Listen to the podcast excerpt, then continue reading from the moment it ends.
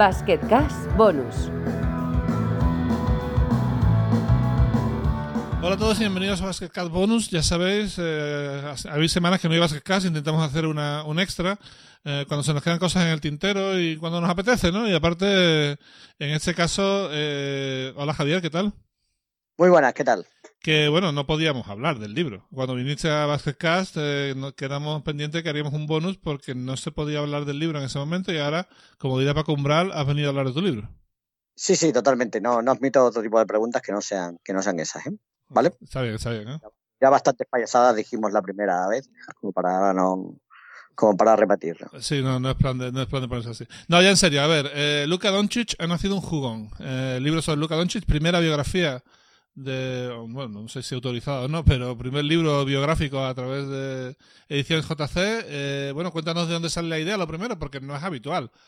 Claro, se le ocurrió a Juan Carlos Ferretero, el, el, el conspicuo dueño de Ediciones JC, y, me lo propuso. La verdad es que me sorprendió un poco, ¿no? Pero bueno, él tiene mucho olfato para, para lo que se vende y lo que no, y, y, la verdad es que no hacía falta ser un genio para darse cuenta de que si hay un jugador de baloncesto eh, adorado en España, casi por encima de los españoles, es, es Luka Doncic, ¿no? Por muy, claro, da un poco de pudor pensar, claro, tiene 20 años, 21, eh, ¿cómo le vais a hacer un libro ahora si acaba de nacer, ¿no? Pero no le han pasado un montón de cosas desde, desde que nació o desde que vino a España como para no poder detenerse en ellas y analizar también su, su reciente eh, y impactante éxito en la NBA, pues nada, lo hicimos y el libro está funcionando realmente bien.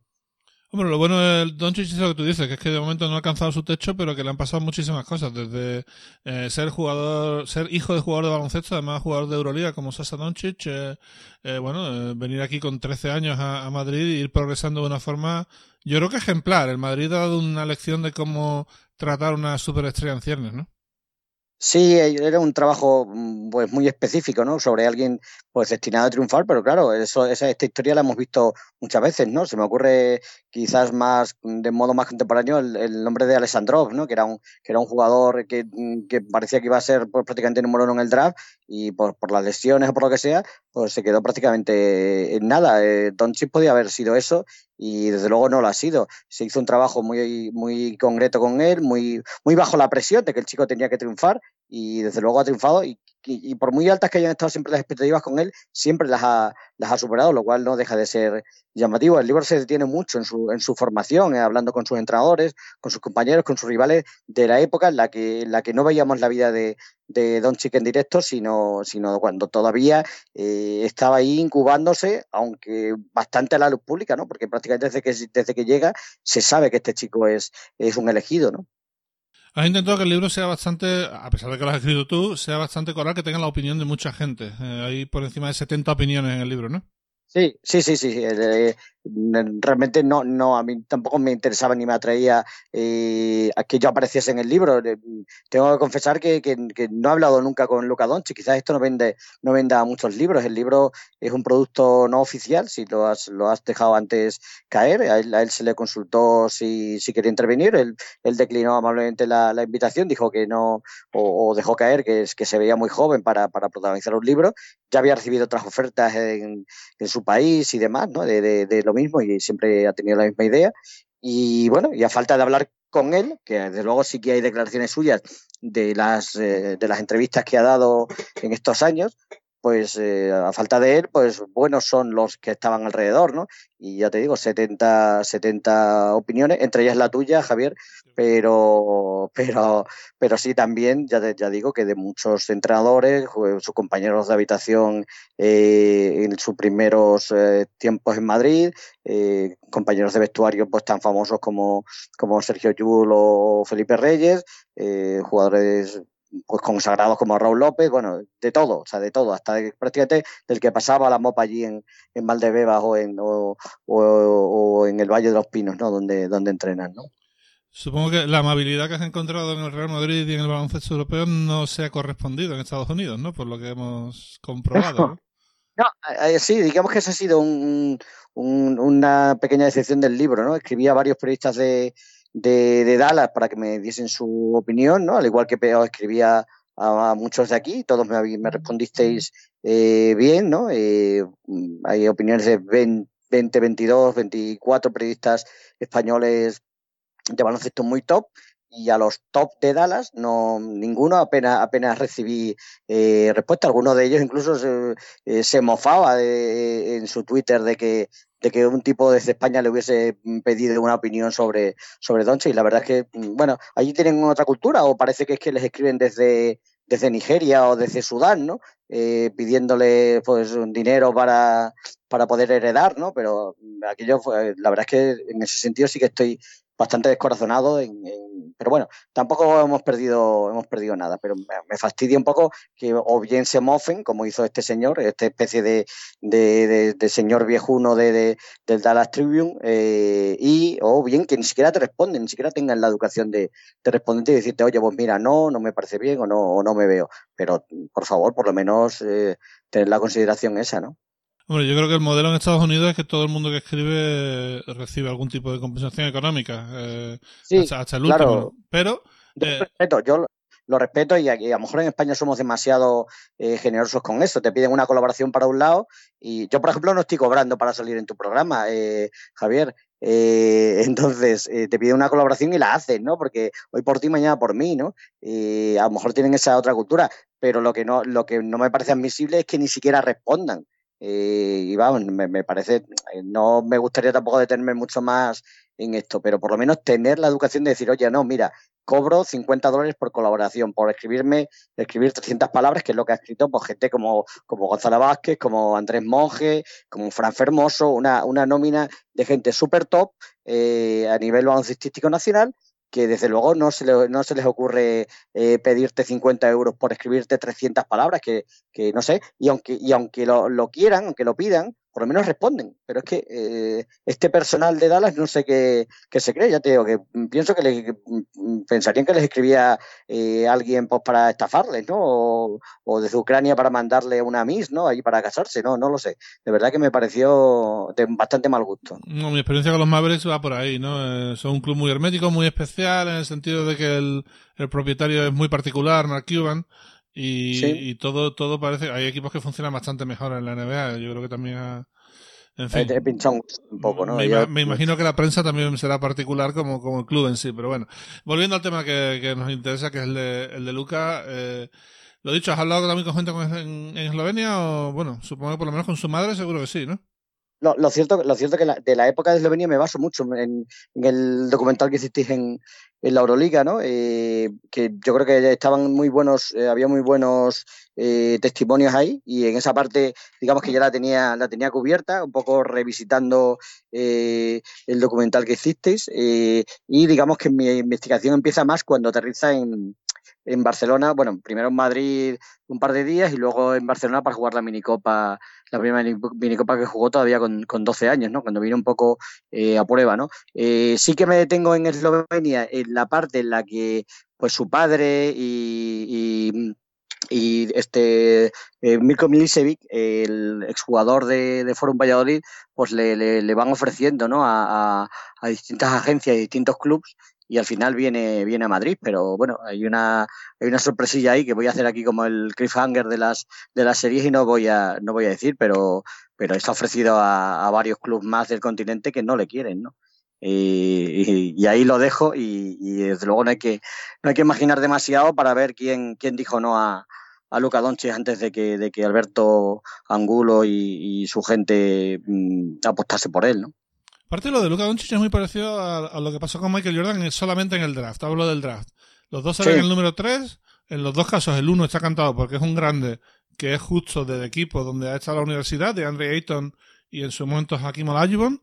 Y el número dos es una cagada absoluta, eh, tanto de Portland Trail Blazers como de Sacramento, porque... Muy, eh... muy, muy inesperada, porque, porque fíjate, si hay un equipo serbio o si hay un equipo balcánico en la NBA, eh, es Sacramento, ¿verdad? Con, con, con, con, con Stojakovic y, y, y Brady Divac, sobre todo en la gestión, y tu amigo Bogdanovich en la, en la pista y Milko Jelica, ¿no? No pegaba ahí perfectamente el número dos para Lucas, y sin embargo, pues eso, eh, prefieran a un a un jugador más interior que, al final, pues eso, se están repitiendo todavía, claro. ¿Cuál crees que es la, el secreto que, puede tener Doncic para adaptarse tanto y tan rápido a los sitios? Porque en Madrid era uno más, nada más llegar, y en la NBA se adaptó también súper rápido. Tiene que haber, no es fácil hacer esto, ¿eh? Bueno, eh, desde luego que se adaptó bien, pero en el libro también se cuenta, lo cuenta gente de alrededor que, que, al principio lo pasó, lo pasó muy mal, al principio, muy al principio, ¿eh? dos, tres semanas, un mes, de, de, llorar por las noches, de echar por de menos a su casa y demás. Piensa en un chico de 13 años que no sabe el idioma y que, que, no, que no conoce el país y nada, no, no tiene los mismos resortes que cuando te vas con, con 15, 16, 17 años, ¿no? Luego ya él, él adapta bien porque tiene, tiene buen carácter, pero, pero hasta hasta, hasta realmente ese, hay un proceso que no es de un día para otro. Eh, yo creo que, el chico lo tiene todo, o sea, tiene capacidad de trabajo, tiene inteligencia, eh, tiene pasión y, entonces cuando, cuando tienes esas, esas tres cosas, normalmente la gente tenemos una o dos de esas tres, ¿no? Pero las tres, tener las tres te garantiza mmm, prácticamente, luego esa, ese puntito de suerte, ¿no? De no partirte la crisma eh, en, un, balón perdido, ¿no? Eh, entonces, es que lo tiene, lo tiene todo para, para, para haber hecho eh, lo, que, lo que está haciendo, tanto en Madrid en su momento como, como ahora en Dallas, ¿no? Hay, una, hay una especie de de división entre la cantidad de veces que pregunta a los, a los eh, protagonistas del libro sobre si esperaban la, la eclosión tan rápida en, Dallas y hay una especie de división de opiniones, ¿no?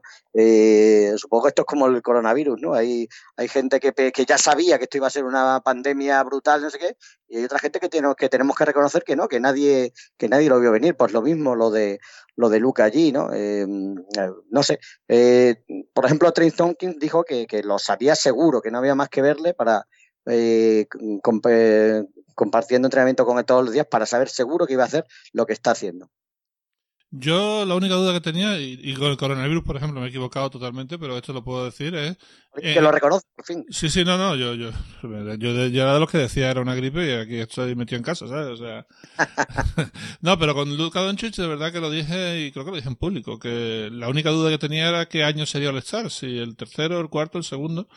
Y así ha sido, ¿no? Estaba, estaba muy claro, joder, un tío, un tío con, Estuvo a punto esa... de serlo el primero, ¿eh? ¿verdad? Estuvo a punto de serlo el, el, primer año, o sea, que es que, que a lo mejor hasta se lo hubiese merecido el primer año, ¿no? Eh, o sea, que es que él, por muy, muy altas que sean las expectativas, siempre se encarga de, de superarlas, ¿no? Eh, quizás en esta fallida temporada del, del, de, la interrupción, pues no, ya se había caído un poco de la carrera del MVP, pero en las primeras semanas, eh, antes de ese par de lesiones que tuvo en el tobillo, sí estaba en la, en la carrera esa, ¿no? Y la pregunta ahora es cuándo va a ser MVP, ¿no? En la cuarta, en la quinta, en la sexta temporada, pero mmm, si todo sigue así, lo va a ser, ¿no? Totalmente, y si veremos a los dos, a Porzingis y a, y a Doncic en, lo, en, los 10 primeros del All, o sea, del All NBA Team, en primero y segundo. Yo, creo, yo creo bueno, que eso va, va, va, a pasar, ya veremos si no, pero...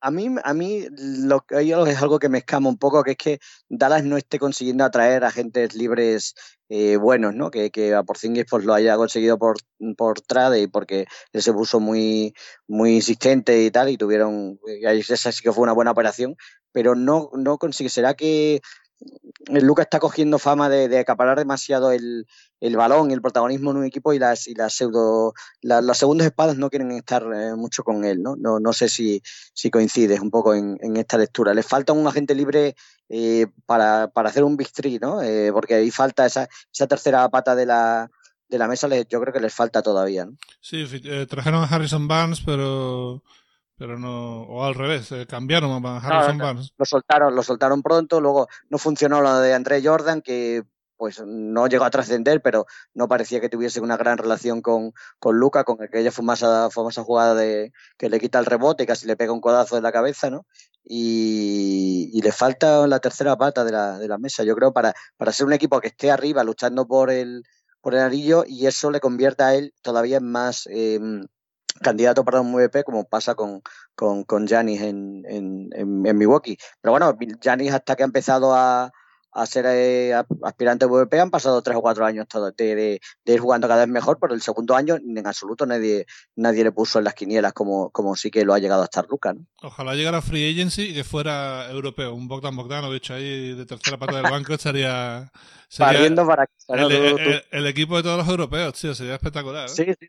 Sí, es una, es, un, es una franquicia con mucha cultura europea, ¿no? Donny, Donny, eh, Donny Nelson, ¿no? El, el, hijo de Don Nelson, eh, era súper amigo de, de, de Sarunas Marchulenis en, en, los años 80 y fue el que, el que trajo, el que le trajo a Golden State, eh, probablemente, ¿no? Porque gran parte fue él el que, el que, el que empujó, eh, empujó esa parte de ese desembarco de finales de los 80 de Divac, de Volkov, que, que, no todos salieron bien, ¿no? Pero la, la, eh, siempre ha mirado mucho Tony, Tony, Tony Nelson al, al, mercado europeo, ¿no? Eh, y, y, en este caso la apuesta por Borzingis, que tenía bastante riesgo por el tema de lesión, ya va saliendo mejor y desde luego a Luca no la podían, no le podían dejar atrás. ¿no? De hecho, bueno, hizo, hicieron el cambio con Atlanta para, para asegurarse el número 3, ¿no? Totalmente. Bueno, el prólogo es de Lucio Angulo. Eh, ¿Cómo te ha dado por ahí? Eh, ¿Por qué Lucio Angulo y no otra persona? Bueno, me dijeron que no, los primeros 16 o 17 que eso lo pedí y Lucio era el 18. Eh, pero bromas aparte, supongo. Eh, no sé, Lucio me parece un personaje un poco una rara avis de, dentro del, del, mundillo nuestro, ¿no? Un tío muy irónico, con mucho humor, eh, muy, muy leído, no sé, me parece un tipo, tipo diferente y que podía, y que podía casar bien ahí. Además, no deja de ser una, una jodida leyenda. Se puede decir jodida en tu podcast, ¿no? No deja de ser una jodida leyenda. Un tío que ha sido un montón de veces internacional por España, jugador del Madrid, eh, ha jugado hasta los 40 años, que bueno, eh, ter, terminó su carrera en Cáceres, que tenía que poner un poco el acento ese yo cacereño y tal, aunque aquí acabase prácticamente en silla de ruedas jugando, y me, me, me, me gustaba eh, invitarle a esto y el tío entró, entró bien al trapo y escribió, ha escrito un, un prólogo bien, bien gracioso, ¿no? Hombre, la verdad es que él escribiendo es muy bueno, las cosas como son. ¿no? Bueno, con las comas le cuesta un poco para el paso y ya estaba yo para editarle un poco. Pero, pero la, el, el, tono, el tonito ese que tiene de, de reírse absolutamente de todo, incluyendo de mí, eh, sí que sí que lo tiene, desde luego. Totalmente. Bueno, eh, preguntas. Tenemos solamente un par de las dos de Guzmán González, eh, así vamos a hacerlas, ¿no? Eh, la primera, ¿qué aspecto, aspectos específicos del juego y también de la mentalidad del profesional ha trabajado Luca con Pablo Lasso en el Madrid? Yo creo que, que, que, que Pablo Lasso ha trabajado más la parte esta de la madurez, de la parte psicológica y la parte eh, mental que, que, los aspectos meramente técnicos, que ahí sí que ha habido un trabajo más específico, ha estado a cargo de, de José Luis Pichel primero, en su primera etapa, y de eh, Paco Redondo en la, en la segunda. Paco Redondo es un hombre fundamental en su, en su carrera, tanto entrenador del, del Junior y del EVA cuando él estaba ahí, como de ayudante de, de Lasso, prácticamente ascendido en el, 2000, en el 2015. Entonces, eh, yo creo que la, parte meramente eh, de fundamentos y demás, aunque por lo visto eh, con Lucas prácticamente no había nada que enseñarle ya, porque vino con el balón debajo del brazo cuando salió del vientre de su madre, eh, pero la gran aportación de Lasso yo creo que es esa, haberle, haberle tratado mmm, como un hijo, pero no como un hijo consintiéndole todo, sino, bueno, fueron muy comentadas las broncas y tal en, en aquella Final Four después de la en plena derrota y tal, ¿no? Y eso yo creo que le ha, que, que, le ha fortalecido mentalmente, no deja de ser un niño en un mundo de, de hombres, ¿no? Y, y, Lasso, que ha pasado por eso también, porque no, Lasso no dejó de ser un, un, niño prodigio en su momento y se fue a Estados Unidos con 16 años y, y luego debutó en, en ACB con, también con, la, con una edad súper super temprana y fue una, una ahora hablamos de Lasso como un gran entrenador, pero Lasso también fue una gran estrella y un, y un gran jugador, ¿no? Eh, y toda esa experiencia yo creo que se le ha aportado bien, ¿no? Supongo que con la estrategia del palo y de la, y de la zanahoria, eh, pero bueno, en su momento hubo palo, pero no debió, también ha habido zanahoria porque desde luego el cariño que por lo menos a nivel público se siguen procesando, pues también es, extraordinario y da que pensar, ¿no? El chico está muy, muy agradecido a lo que, a lo que Pablo hizo por él, aunque algunas escenas pues fueron, fueron feas, ¿no? Estas broncas públicas y tal, que, que, le metía el aso, pero claro, como dicen los buenos padres, ¿no? Lo hago por tu bien, hijo mío, pues lo, pues lo mismo, ¿no? Se sufre pero se aprende, que decía el Wyoming, ¿no? Es, es así. bueno, el, el, es, una, es, un tema complicado, el tema paternal de, de Luca, ¿no? Sus, sus, sus, padres se separaron pues siendo él todavía un niño y ha habido ahí, pues como cada como pasa en todo buen divorcio y, y, si hay pues una estrella de por medio en ciernes, pues ha habido ahí su tía floja entre los padres y tal. Entonces, bueno, la, una figura mmm, paterna eh, eh, de más, como la que ha sido eh, Pablo Lasso, no le ha venido nada, nada mal, seguro. Y la segunda pregunta, de los testimonios recogidos, cuéntanos algunos que no has podido poner en el libro, aparte de los, de los americanos, claro. Bueno, me gusta mucho, me gusta mucho un capítulo del libro en el que me detengo sobre todo en, en un, en un Luca Doncic de, de 15 años, que juega al mismo tiempo en, en el Junior, siendo cadete, y en el equipo de Liga EVA del Madrid, jugando pues con, gente de, pues, con la gente que juega en Liga EVA, de 25, 30, 35 años, ¿no? Incluso eh, entrevisto, por ejemplo, al, al hermano de José Ajero, David Ajero, que es un jugador clásico de, de la Liga del grupo D de la Liga EVA, perdón, del grupo B de la Liga EVA, el de, Madrid, y, el, y, David Ajero eh, tenía 36 eh, o 37 años cuando se enfrentó a, a Luca, ya no sé, imagínate. me gusta mucho sobre todo el testimonio de Alberto Alonso, es un jugador de, mm, del, del club baloncesto Tormes, que pues que le seca, le, o sea, le, le, da a Luca la peor eh, tarde de su vida eh, baloncestística en la primera jornada de la fase de ascenso a, a Les Plata en, disputada en Coín, pues este Alberto, Alberto Alonso le, le hace la vida imposible, ¿no? Eh, y Luca hace que el día 1 de 17 en tiros de campo. Front the field, que dirían los americanos. ¿no? el Madrid, que era claramente favorito, que se había paseado en liga regular, pierde contra un, club baloncesto Tormes, eh, pues, que, pues, que, evidentemente no era no, no, parecía favorito en ese partido y eso pues deja, deja tocado a Luca, ¿no? Y hablo con el que le, el, que el, tío que le defiende, un tío ya hecho y derecho, eh, no iba a decir, no voy a decir con pelo dónde, ¿no? Y, y que le hace bien posible. ¿eh? Y me cuenta su conversación con Luca durante el partido, que le estuvo pues todo el rato pues eso, buscándole, ¿no? Pues lo que puede hacer un tío de 30 años con, con, con, esa veteranía a un, a un adolescente que no dejaba de ser eso pues que iban, seguían, seguía tirando y tirando y tirando y no, no metiendo, ¿no? Y, y, es un testimonio muy, muy interesante, ¿no? Eh, la verdad, ¿no? Eh, contado con humor, no deja de ser, claro, eh, comparas la vida ahora de, de, este Alonso con la de Doncic y te quedas con la de Doncic, pero aquella tarde tuvo que ser muy, muy complicada para, para nuestro hombre. Hay muchos testimonios de este, de este tipo de, gente que dice, jo, eh, ¿qué, ¿qué, pinta este en, el, en un libro de, de Doncic? Pero todo el mundo tiene algo que, que aportar, todo el mundo que la ha tenido cerca eh, tiene algo que, que, decir, desde luego, y eso, el, el, el ejemplo de este jugador salmantino es, es uno de ellos, ¿no? Pues te leeremos, eh, Javier. Eh, por supuesto, eh, podéis comprar el libro de Salen Ediciones JC, ya está a la venta. Eh, podéis comprarlo en cualquier eh, web especializada. Nosotros, por supuesto, recomendamos que lo hagáis en la web de Gigantes, que también está allí disponible, ¿verdad? Lo cierto, cierto. está en todas las plataformas. Creo que Amazon tenía que hacer todavía el, el pedido, se les, pidieron muy pocos y se les ha agotado enseguida. Pero bueno, yo prefiero que sí que se compre Gigantes, que es nuestra revista, y, y, bueno, en la que no faltan referencias en, la, en el propio libro, está, está claro. Si la comisión se queda en el mundillo, mejor que mejor. Exacto. Muy bien, Javier, pues nada, muchas gracias y bueno, te esperamos próximamente, no sé cuándo, pero volverás a Vázquez K si quieres, ¿no? No, sé. O sea, no he salido nunca en Vázquez K, y voy a salir dos veces en, en bueno, antes y después de la pandemia, pero dos veces el mismo año, ¿vas a querer también una tercera? No, no creo. No, de momento el, el, el tercer libro o dar motivos para salir en este cine podcast, no, espero no, no darlos, de momento. Escríbete otro, otro como el primero y, y te trataremos otra vez, ya está, tío, eso es fácil. ¿no? que no, no, no, nos escucha nadie, casi mi libro más querido es el primero, 101 historias del boom, eh, que tú lo has leído también y que, y que bueno, que es un libro más, más personal, más de nuestra época, ¿no? Más, más de los que aprendimos a, a, a amar el básquet con, con en los 80 y en, y en los 90, ¿no?